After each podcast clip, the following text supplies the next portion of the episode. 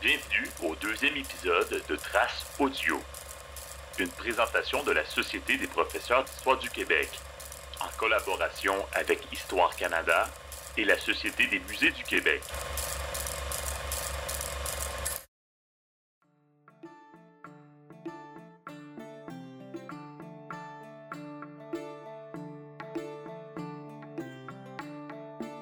Viking, Dragon des mers du Nord un texte de Samuel Moreau, chargé de projet exposition au musée Pointe-à-Calière.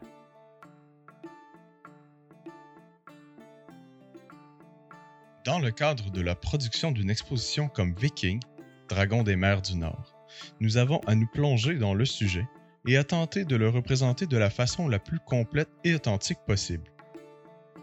Nous ne sommes au départ pas des experts du contenu, mais nous devenons des experts de la façon de le présenter et de créer un dialogue entre les mondes scientifiques et les visiteurs. Ce travail de diffusion et d'éducation se fait en collaboration avec des experts et des conseillers scientifiques qui vouent leur carrière au sujet. Cette façon de faire nous permet de présenter des expositions à la fois rigoureuses et accessibles au grand public. L'image du viking.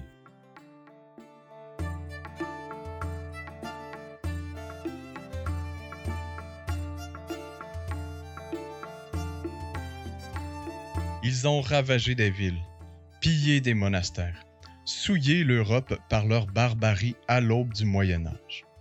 Mais est-ce la vraie histoire? À partir du 8e siècle, Francs et Anglo-Saxons sont témoins des exactions de ces peuples scandinaves sur leur territoire et vont en faire le récit dans leurs chroniques. L'histoire est donc écrite du point de vue de l'opposant à l'envahisseur viking ce qui donnera longtemps une version partielle et biaisée de la réalité historique. En vérité, une faible proportion des gens des sociétés scandinaves partaient piller, et les vikings forment davantage des sociétés d'agriculteurs, de chasseurs, de pêcheurs et de commerçants. Mais c'est l'image de guerriers redoutables qui passera à l'histoire et que le cinéma et les séries télé vont exploiter à fond. Le sujet étant très présent dans la culture populaire, c'est l'occasion idéale pour le musée Pointe-à-Calière d'aborder la civilisation viking sous un angle plus large, plus complet, afin de brosser un tableau plus juste de ces peuples du Nord. Qui sont vraiment les Vikings?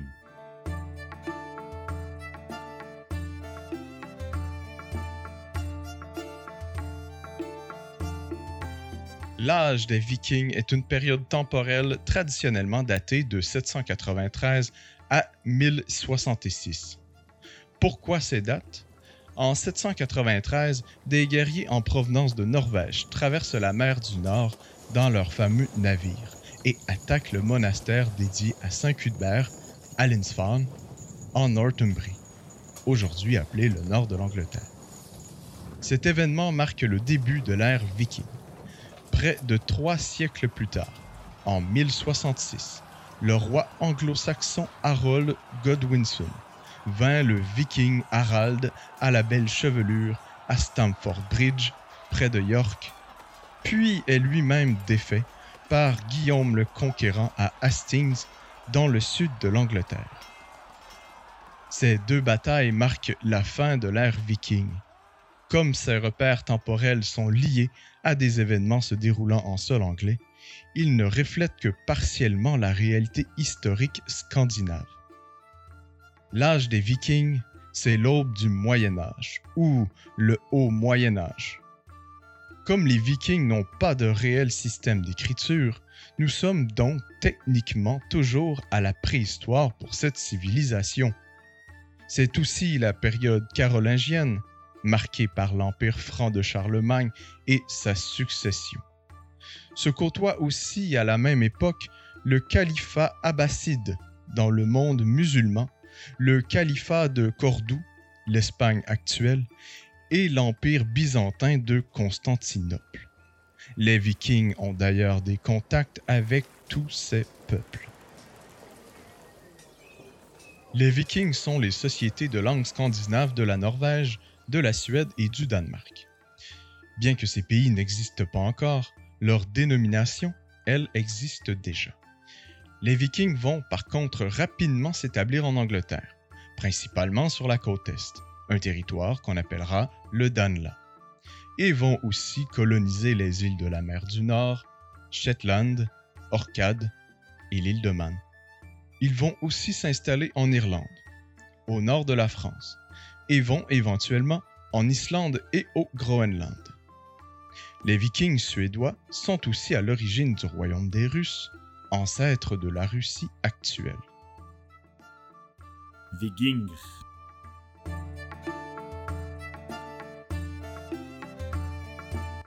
Les Vikings sont avant tout un peuple de paysans, d'agriculteurs, de pêcheurs, d'artisans et de commerçants que le contexte socio-économique a amené à se transformer en guerriers. Le temps d'une expédition pour s'enrichir, ce que signifie le mot viking. Une occupation saisonnière à laquelle on s'affaire lors d'une partie de sa vie. C'est dire donc que ceux qu'on appelle aujourd'hui les vikings ne s'appellent pas ainsi entre eux. Les Anglais les appelaient Danes, peu importe s'ils étaient danois, norvégiens ou suédois. Les Francs les appelaient les hommes du Nord ou normands. Les chrétiens les appelaient païens ou Ethan. Par extension, nous en sommes venus par appeler viking l'ensemble des sociétés scandinaves du Haut Moyen Âge. Comment réconcilier l'image populaire et la réalité?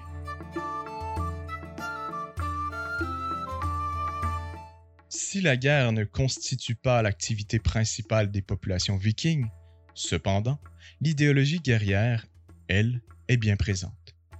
Parmi la douzaine de principaux dieux du panthéon nordique, au moins quatre sont des dieux de la guerre. La possibilité de mourir d'une façon glorieuse au combat et de rejoindre Odin dans son palais, le Valhalla, est une histoire qu'on se raconte au quotidien. C'est cet aspect de la culture viking qui façonne sa représentation dans la pop culture et qui rejoint l'image que le viking se faisait de lui-même. C'est dans les sagas et les autres textes scandinaves qui nous sont parvenus que nous pouvons déceler toute cette idéologie guerrière. Et c'est d'ailleurs par ces mêmes récits que nous avons construit cet archétype viking la littérature des Vikings.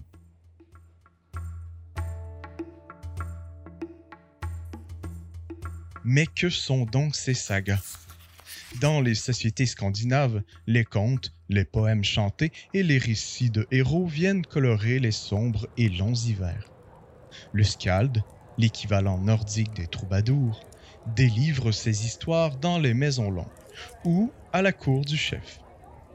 Mais ces personnages sont plus que de simples conteurs. Ils sont en quelque sorte les historiens des Vikings, car ils conservent la mémoire collective. Ils transmettent les valeurs et les traditions par leurs nombreux contes mythologiques et surtout, ils vantent les exploits de leurs chefs, faisant de ceux-ci des héros plus grands que nature. À partir du 11e siècle, alors que les Vikings se convertissent à la religion chrétienne et que les Skaldes deviennent lettrés, ils mettent par écrit ces histoires.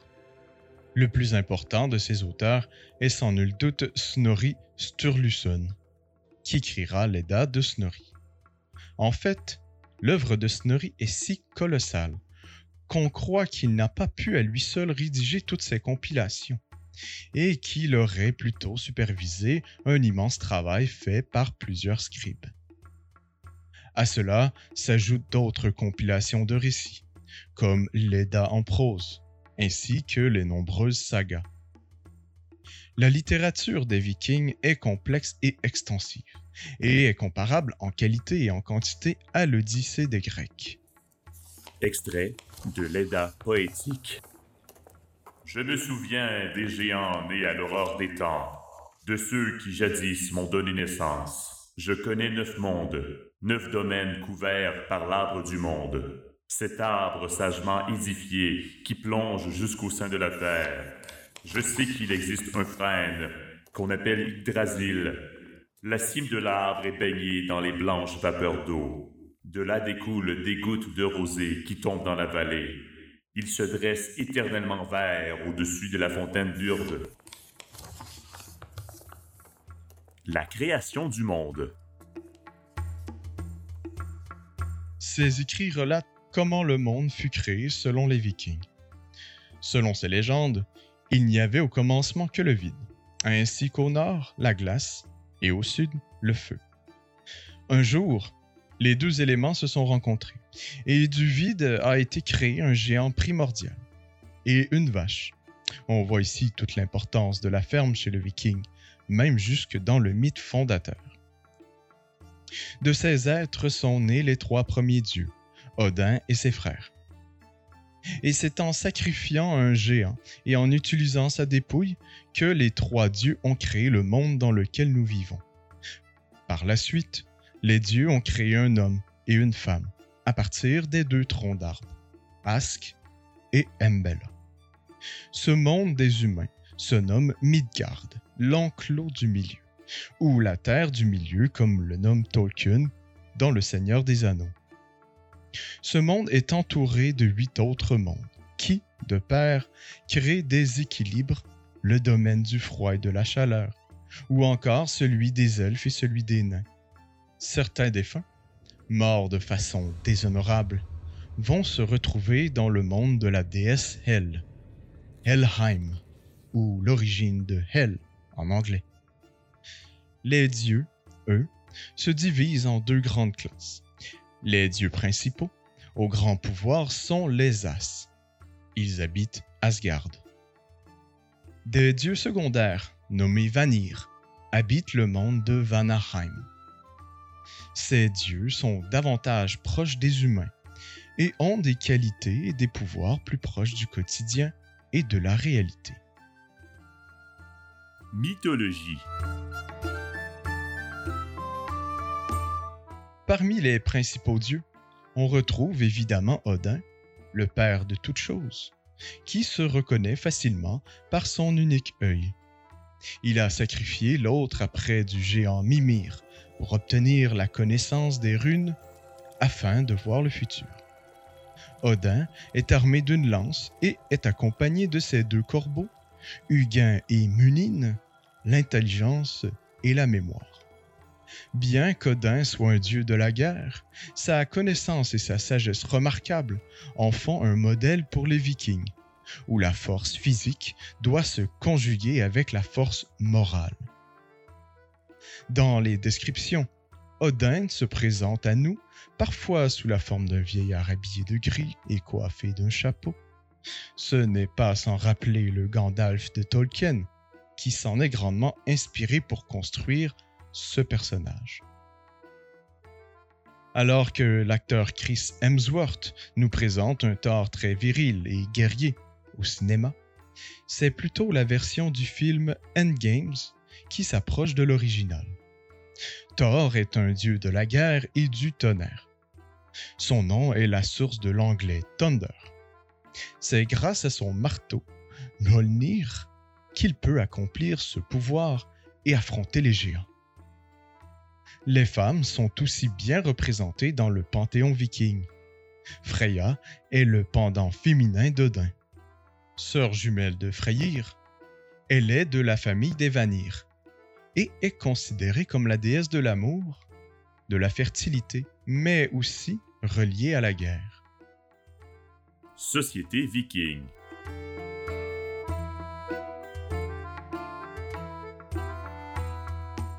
Bien que les sociétés vikings soient composées majoritairement de paysans, l'idéologie guerrière est bien présente malgré tout. Ainsi, pour le viking, mourir au combat permet de rejoindre dignement Odin et sa grande famille dans son palais, le Valhalla, lui conférant une presque immortalité. Au Valhalla, il pourra festoyer et se battre pour l'éternité, ou du moins jusqu'au moment de la fin des temps prédite par la mythologie. Cette fin des mondes, c'est le Ragnarok, le moment où les guerriers et les dieux affronteront géants et créatures, dont le loup géant Fenrir et le serpent de Midgard. La plupart des habitants de la Scandinavie habitent dans des villages organisés autour de fermes familiales. Des villes commerciales commencent à émerger à partir de la fin du 8e siècle, telles Rib, Arus et Edeby au Danemark, Copenhague et Bergen en Norvège, et Birka en Suède. Ces villes sont la plupart du temps dirigées par un petit roi ou chef de clan nommé Jarl. Plus que de simples chefs, ils représentent une classe sociale, celle des nobles. Car les sociétés vikings sont des sociétés hiérarchisées, dotées d'un système de classe ou de caste. Les vikings croient au destin, que la vie est déterminée d'avance. Ce sont les Nornes, des divinités vivant au pied de l'arbre monde Yggdrasil, qui déterminent le destin des êtres vivants, en tissant les fils de leur destinée. Les Nornes sont au nombre de trois et tissent respectivement le passé, le présent et le futur. Ce mythe fondateur est très courant dans les civilisations anciennes, dont chez les Grecs. Les Vikings croient que c'est le dieu Heimdall qui a engendré les trois rangs sociaux. Les Jarls forment donc l'élite, les nobles, les chefs, les rois, les Karls, d'où provient le prénom Karl, sont les personnes libres. Marchands, commerçants, paysans, navigateurs et guerriers, et finalement, les Thralls, dont les personnes non libres réduites à l'esclavage. La civilisation viking ne fait pas exception des autres civilisations du Moyen Âge sur le plan de l'esclavage, largement pratiqué depuis l'Antiquité. Cependant, il ne s'agit pas d'un esclavagisme racial, car un grand nombre d'esclaves sont des Scandinaves. Les autres sont des Français, des Anglais, des Irlandais, des Écossais ramenés lors des raids. Bien qu'il soit possible pour un esclave de s'affranchir en obtenant le consentement de son maître ou en payant sa liberté, il semble que ceci demeure un phénomène rare. Autant l'archéologie que les sources écrites taisent l'histoire de ces hommes et de ces femmes qui composaient une proportion importante des sociétés vikings et qui contribuaient grandement à l'économie de ces peuples. Système de chefferie. Le système de gouvernance des Vikings en est un de chefferie. À l'origine, ce n'est pas par hérédité, mais par mérite qu'on accède à cette fonction. Issu bien sûr de la classe des Jarls, le chef se doit d'être un bon guerrier, mais aussi un bon orateur. Il doit aussi être un hôte, remarquable et partager son butin, à des fins de quoi il pourrait perdre son titre. Le chef habite généralement dans une maison longue, ou halle, composée de ses appartements privés et d'un espace commun servant à partager le repas lors des fêtes. La maison longue est probablement l'élément architectural le plus marquant des villages vikings. Son toit incurvé rappelle la forme d'un navire renversé. Habillement. L'apparence des Vikings est probablement ce qui s'éloigne le plus de l'image véhiculée par la culture populaire. Premièrement, les armures étaient assez rares bien que des codes de mailles ont été retrouvés par les archéologues. Seulement quelques rares casques en métal nous sont parvenus. Les hommes portaient une longue tunique en laine par-dessus une chemise et un pantalon. Les femmes portaient une robe tablier, aussi par-dessus une longue chemise. Les souliers étaient en cuir et une mince ceinture en cuir ou en laine tissée permettait d'ajuster les vêtements à la taille et d'y suspendre ses effets personnels. Hommes et femmes portaient de nombreux bijoux, broches En fait, si on cherche l'artefact le plus représenté dans les fouilles archéologiques, ce ne sera ni la hache ni l'épée, mais bien la broche, Les hommes vont surtout les porter pour fermer leur tunique ou retenir leur cape.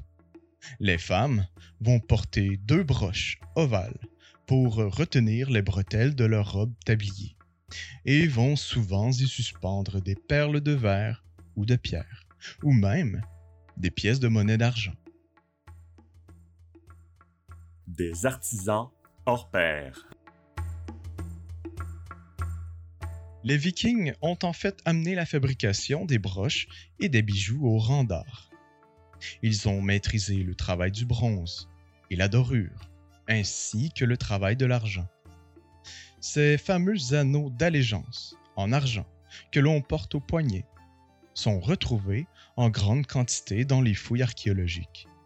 Bien qu'on ne comprenne pas encore complètement leur rôle, il semble qu'ils aient servi à marquer une alliance ou à s'assurer la fidélité de ses disciples. Les nombreuses histoires des maîtres forgerons nains dans les sagas soulignent leur importance au sein de la société viking et sont la source de nombreux récits de la culture populaire. Les anneaux du Seigneur des Anneaux de Tolkien sont directement inspirés de Drofnir, cet anneau forgé par les nains Brock et Etri.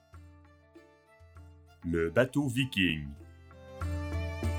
Les causes de la migration des Vikings à partir du 8e siècle ne sont pas clairement définies. L'hypothèse du manque de terres cultivables ne peut expliquer entièrement leur départ.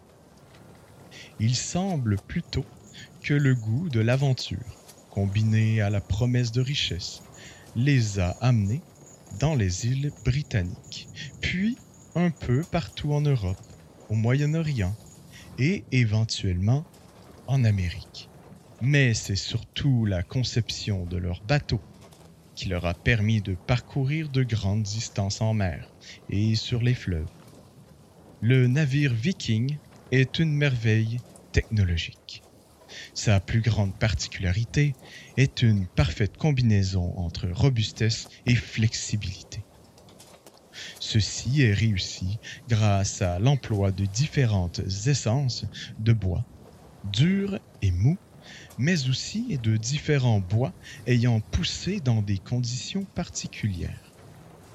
Le bordage des navires est constitué de planches à clin, c'est-à-dire placées les unes sur les autres, comme le bardeau d'une toiture. Ceci confère robustesse et flexibilité à la coque, qui peut se tordre au fil des vagues. La voile est tissée en laine, imperméabilisée avec de la graisse et souvent teinte à l'ocre. La voile et les cordages, faits de crins de cheval, sont très longs à produire et ont une aussi grande valeur que tout le reste du navire. Un mot sur le dracar. Mais est-ce que nous parlons ici des dracars En fait, la raison pour laquelle nous évitons ce mot est qu'il n'est pas juste historiquement. Les Vikings n'ont probablement jamais appelé leurs navires des dracars. Ils avaient une panoplie de noms pour désigner spécifiquement chacun de leurs types de navires, selon leur fonction. Le Langship, ou Longship en anglais, est ce long navire qui sert à naviguer sur les mers. Le dracar, quant à lui, est un mot créé au 19e siècle par les archéologues français. Ce mot s'inspire de Dreki ou Dreka, dragon. Il réfère à la figure de proue qui orne certains de ces navires, et par extension, à tous les navires ornés de ce genre de figure. Lance au Mido.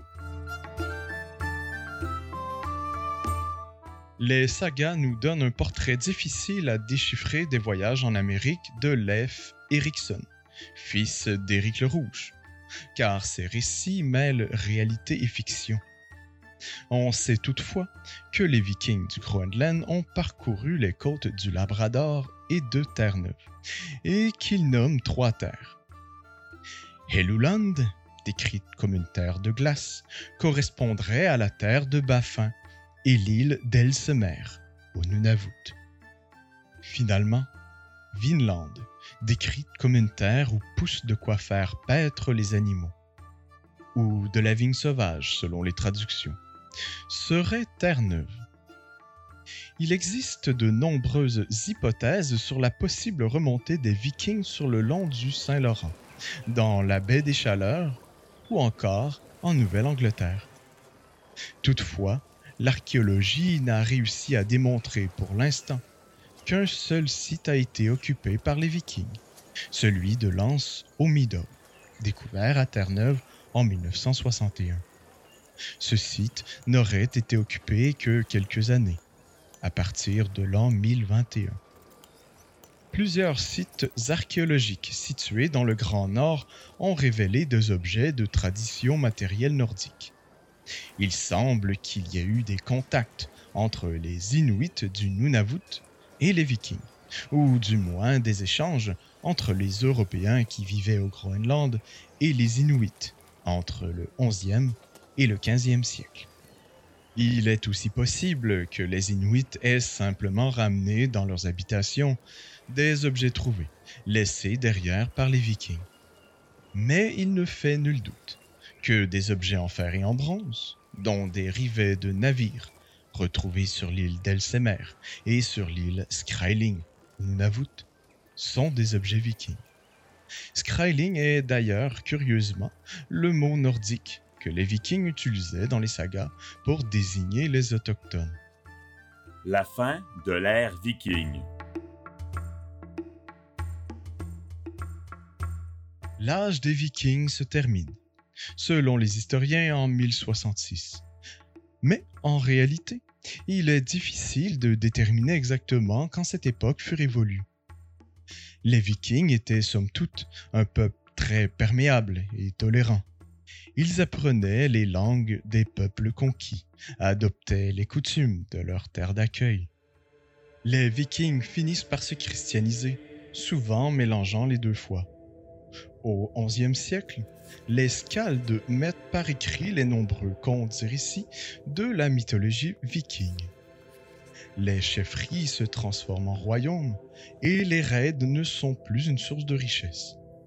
Au XVe et XVIe siècle, avec le développement de la navigation en Europe, le commerce maritime est dorénavant contrôlé par les grands royaumes européens, dont les navires sillonnent les mers en quête de ressources. Même si les vikings deviennent chrétiens, les traditions persistent. Et c'est d'ailleurs grâce à cette chrétienté que la civilisation viking va se perpétuer. Les sagas, les Eddas et tous ces importants récits sont transcrits en norrois et en latin et compilés dans des importants codex qui nous parviendront ce sont ces mêmes tomes qui sont étudiés et traduits à partir du 19e siècle. On redécouvre alors que les Vikings auraient une littérature immensément riche. Wagner, avec son opéra Die Valkyrie, viendra figer dans une image romantique avec casques à cornes, le viking qu'il découvre. Puis des auteurs comme Tolkien ou Gracias Marquez s'inspireront du genre pour créer leur chef-d'œuvre. Aujourd'hui, l'héritage culturel viking est immense. En anglais, on nomme Thursday et Friday les jours de Thor et de Freya. Thursday, Freya's Day. Tout le vocabulaire naval fait écho au langage des navigateurs vikings. Babord, tribord, hublot, fjord, havre, on fête un Noël que les Vikings appelaient Yule, avec une bûche qu'on mange au lieu de la brûler, et avec un arbre de Noël, culte de l'arbre hérité d'Yggdrasil. Nos films et nos livres sont peuplés d'elfes et de géants, issus de la mythologie nordique du long hiver de Game of Thrones jusqu'aux nains du Hobbit qui portent les mêmes noms que ceux des sagas. Les auteurs continuent de puiser dans l'inépuisable tradition viking. Même le jeu de cartes, dont l'As est la carte la plus forte, est redevable de la culture viking, puisqu'il réfère aux As, cette classe de dieux supérieure chez les Vikings. La fin du monde n'est pas encore arrivée, mais le Viking a pu obtenir cette immortalité qu'il cherchait tant. Il est devenu une marque permanente dans nos mémoires. Il peuple la culture populaire. Leurs noms sont toujours présents, jusqu'à celui d'Harald Bluetooth, qui orne nos périphériques informatiques. La civilisation viking fascine toujours, et l'exposition Viking Dragon des mers du Nord de Pointe-à-Calière la démontre d'une belle façon.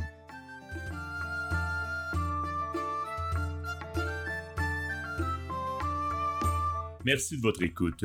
Vous pouvez écouter la version intégrale de ce texte dans la revue Trace de l'été 2022, volume 60, numéro 3, également dans la zone membre du site de la Société des professeurs d'histoire du Québec, sphq.québec.